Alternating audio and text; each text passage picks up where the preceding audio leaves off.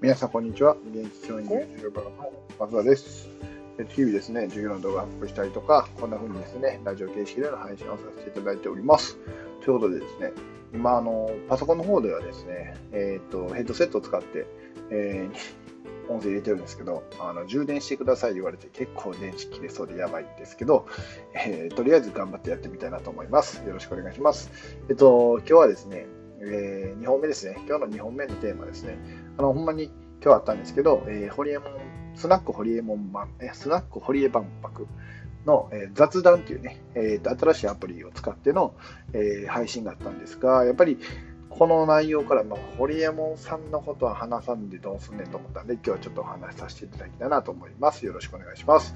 まあ、今日ですね、えっ、と、子供とちょっと出かけてたんで、えーぶっちゃけ聞けない部分もあったんですけど、なんかね、やっぱアーカイブ残ってるんですよね。ライブじゃなくてアーカイブ残ってたんで、そのアーカイブで結構後追いでこう聞きましたん。で、えっ、と、全部で13人のゲストの方と堀江さんが30分ほどずつかな、大体30分ずつぐらいお話しさせてる、お話していただいている、そういう、えー今回イベントだったんですけど、やっぱりね、堀江門さんのやっぱこう視野の広さとか、こう情報収集からのこの考察というか、やっぱああいうのがすごく聞けたのが、まあ、勉強なんだなと思ったんですよね。で、えっと、まあ、例えば、教育のことに関して言えば、うんと例えば小学校で、まあ、いわゆる、まあ、ギフテッドに入るんかな、わかんないですけど、まあ、ギフテッドと呼ばれるような子たちにとってみれば、えー、と公立の、ね、小学校で、まあ、みんなと同じようにこう学ぶことがすごく窮屈に感じたりとかっていうことが実際にあったりとかしてで、まあ、例えばインターナショナルスクールに行くとするとやっぱりそれって、えー、と手続きとしてはやっぱり、えー住所があるのでその住所に基づいた公立の小学校に在籍しつつも、えー他のところで学んでるっていうような状態なんですね。なので、なんか卒業面談みたいなのがあったりとかっていうのが実際あったりすると。って考えたときに、えーじゃあもうそんなんもないような、えー学校作ればいいじゃんっていうようなね、そうやって堀本さんが考えたり、要は、えー痛み、 pain、えー pain があるところにどういうふうにニーズがあって、じゃあどういうことをしていけばいいのかっていうのを、こう、鋭くね、えー考えていく、洞察していくっていうのが、すごい堀本さんのすごいところやなと思ってて、うん。だからそれも多分、要は自分たちで私立のね、ものを作ってしまえば、えー住所に関係なく、えーその小学校に在籍することができたりとかっていうのがあると。で、まあ、そのためには必要なのが多分、えーまあ、特に義務教育だったら難しいかもしれないですけど、その、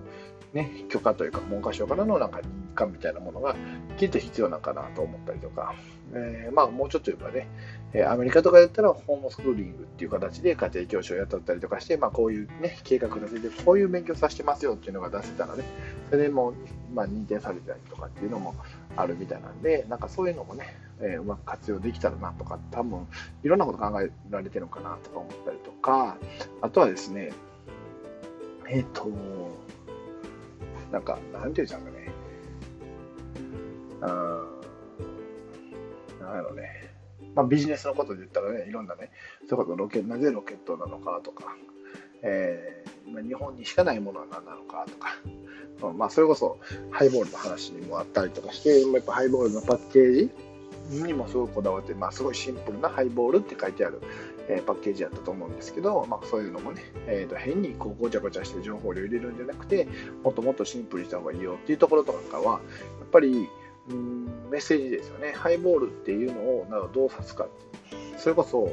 ウイスキーで言ったら、ね、例えば山崎とか、白州とかね、僕、ま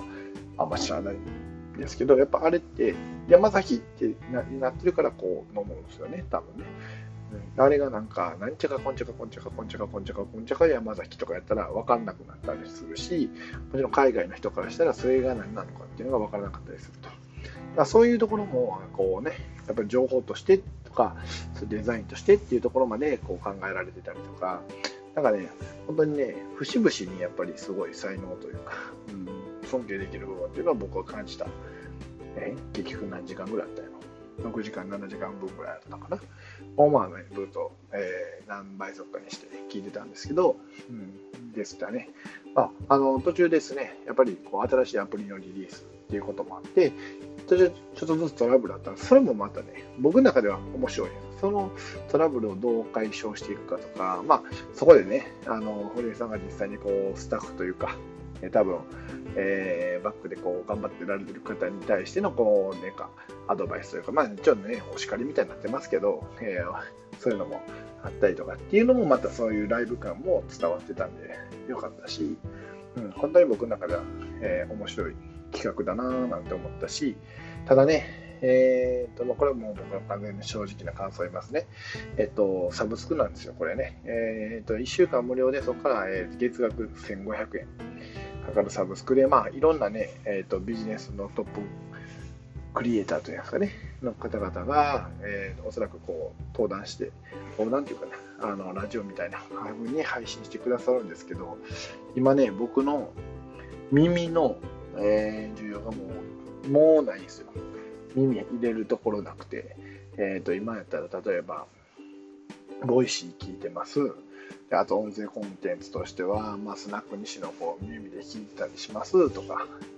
えー、あとは、えー、僕が入ってる小原さんの音声聞いてます。とか言うともう耳のね占有が結構厳しくて。でこれ以上見れられへんなっていうのもあるし。じゃあテキストはって言った時にテキストも今だいぶこうね、えー、やばい状態になってきてるんで、まあ、ほんまに24時間どう効率よく入れていくかっていうところが大事になってくるのかななんて思ってて、まあ、その辺はね、これから、まあ、僕自身も考えていかなきゃかなって、まあ、1500円、安まあ、安いと思うんですよ、多分。ほんまにトップの人たちの、ね、そうやって有料級のお話ばっかり聞けるんであれば、多分インプット、まだ全然してない人にとってはすごい安い。だって、ね、1冊の本買うぐらいやったら、僕はそうやった方がいいと思うし、それは、しかも、そういうのが結構リアルタイムなものであればあるほど、